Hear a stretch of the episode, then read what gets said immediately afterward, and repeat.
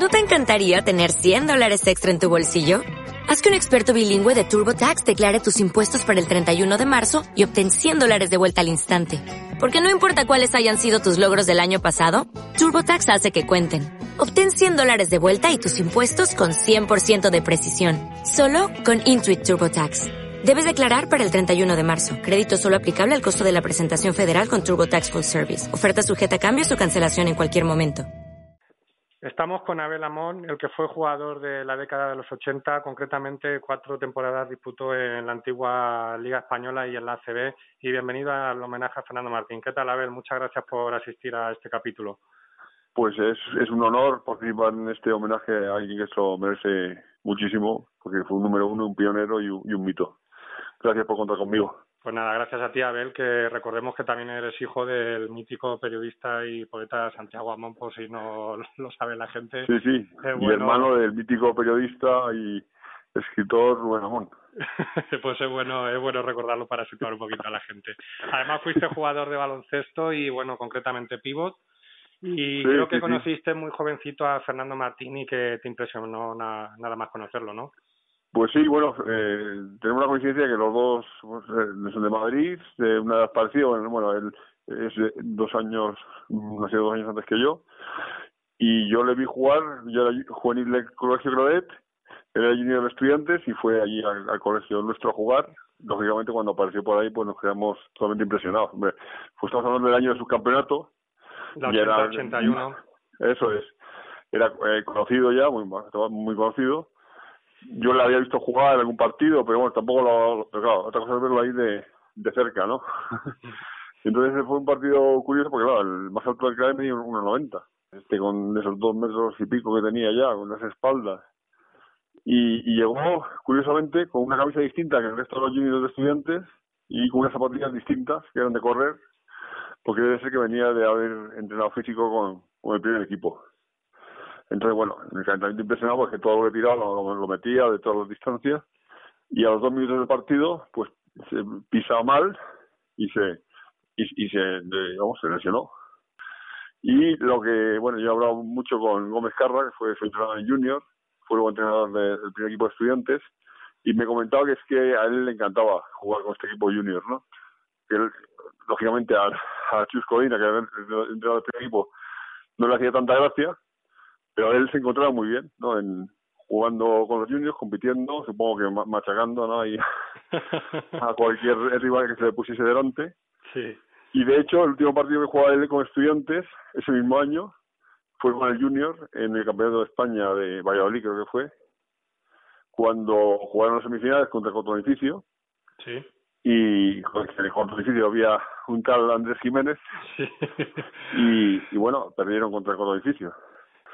Entonces, eso es, eso es un poco su, su, su fase de categorías, de categorías inferiores, ¿no? Que, que, recuerdo yo y que lo, lo tuve, lo, lo, lo, pude vivir, ¿no? Lo viviste de muy cerca e impresionaba de cerca, ¿no, Abel? Impresionaba y luego al año siguiente, o a, bueno, a los dos años, pues eh, pude verlo más de cerca porque me enfrenté a él, siendo yo junior de Obradoiro, pues vino al Real Madrid a jugar contra el primer equipo y bueno, pues el típico partido que van ganando los primeros 20 de sacar entrenador allí.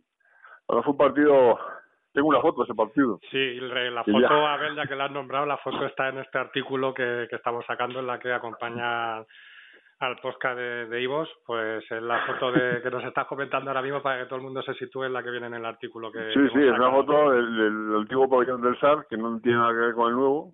Sí.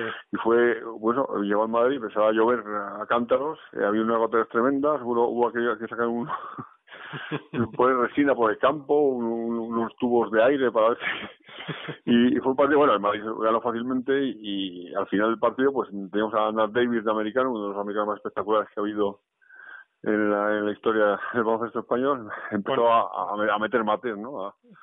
y veías al banquillo de Madrid aplaudiendo a Nat Davis, ¿no?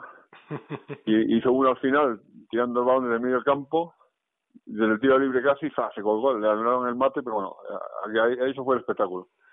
Pues en esa tesitura me sacaron a mí ahí y recuerdo a bueno, Fernando Martín pidiendo el balón. Da igual que perdiese que, ganasen de 30 o de 40, lo, lo pedía igual. Y además en ese momento estaba Mirza de Libasic. Otro genio que, estuvo en el Real Madrid. puede ser un genio, pero vamos. Y le miraba así como se cachondeaba un poco de él, decía, mira, no te, no, me, no, no te voy a pasar ahora. Y yo, pero nada, la perdí ahí. Y una vez se la pasa, se gira, bueno, pues a mí me, yo me puse las rodillas en la, en la cabeza. O sea, tenía un tiro muy automatizado en suspensión, pero es que yo lo había visto en la tele, pero, pero claro, lo veías ahí de cerca y era impresionante. Y acuérdate que, que hay un partido que juega España en, contra Estados Unidos que, que Pat le puso un tapón en ese tiro. Sí, sí, sí. imagínate tú el salto que tuvo que hacer este amigo Pat Ewing para, para, taponar a Fernando Martín ahí, ¿no? Sí, el mismo Audi nos, nos dijo que tenía un gancho que era imparable para él. no, el gancho era imparable, vamos. Mm. Vamos a ver, Fernando Martín tenía unos movimientos eh, no demasiados, pero pero muy muy estudiados y muy muy efectivos y, y el poste bajo yo era imparable. Luego después Abel se va a la NBA. Yo creo que él tenía nivel de sobra para jugar en la NBA, que de hecho se ha demostrado que luego han ido jugadores no, no mejores que él y han, hecho grandes temporadas. Hmm. No, pero ten en cuenta que en esa época si Sabonis si fue elegido en el número 24 del draft. Sí, imagínate. Cuando yo creo que no hay más de 10 jugadores mejores en la historia del baloncesto que Sabonis. Pues, o Petrovic lo tuvieron en el banquillo, ¿no? Pues al final Petrovic eh, pues perseveró, estuvo y bueno, pues al final, eh, cuando le dieron la oportunidad, la aprovechó y, el año que por desgracia falleció, pues hizo una temporada alucinante, ¿no? Sí, ya y yo creo que Fernando, pues si hubiese esperado un poco más, pues yo creo que tenía nivel de sobra y, y, lo ha demostrado porque, bueno, jugar contra Sabón y jugar contra Tachenko, contra Divas, contra los americanos que venían aquí, de había selecciones americanas, ¿te acuerdas de cuando venía Robert Paris y, sí. y Artis Gilmore, aquel? pues tanto él como De la Cruz, como Romay, como Jiménez se, pegaban y, y, bueno, y sacaban, vamos, y, tenían nivel para jugar con esta gente.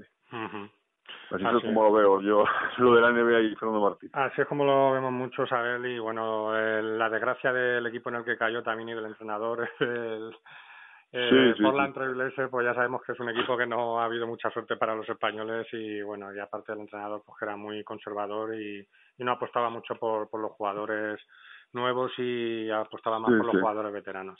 Ya que han nombrado a Abel el día de su fallecimiento, creo que tienes una triste anécdota porque jugabas en el Caja Bilbao por entonces, ¿no? Pues sí, sí, esto es en bueno, pues eh, yo recuerdo ese día, bueno, todos los que, bueno, todo el mundo, todo, el mundo que, que le gustaba el baloncesto, que pues se acuerda dónde estaba ese día, ¿no?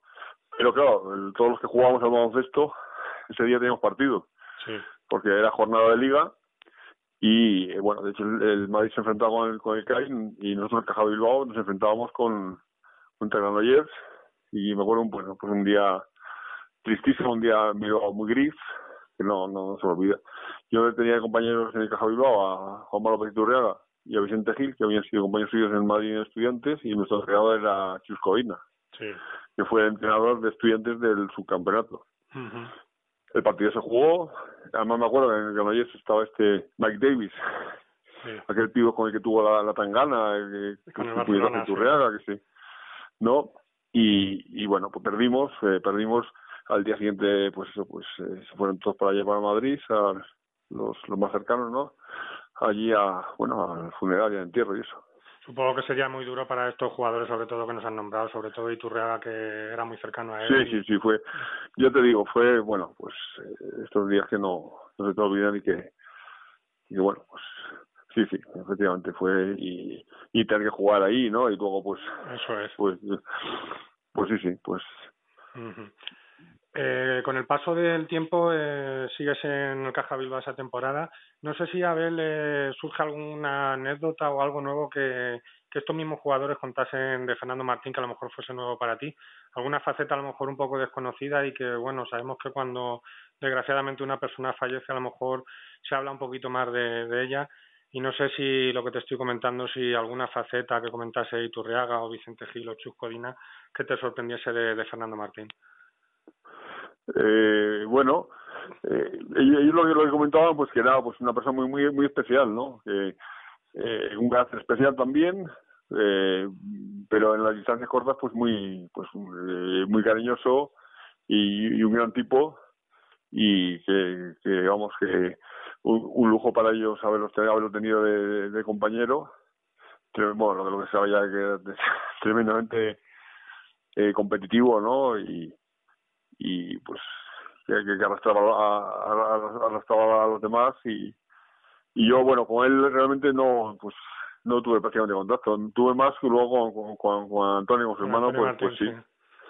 Que me parece una persona extraordinaria y, y, y, que muy, muy cariñoso y una familia, vamos, una familia eh, fantástica, ¿no? De, Sí, así lo dice mucho de Abel y coincide mucho en que, bueno, yo he tenido la suerte de poder entrevistar a Antonio Martín y ha sido un encanto con nosotros y, bueno, mucha gente como Lolo Sainz dijo que, que los Martín eran una familia extraordinaria. Pues sí, sí, bueno, lo que también comentan mucho, ¿no? Y eh, dejó marcado a mucha gente, ¿no? Pues debería tener algo, pues, místico.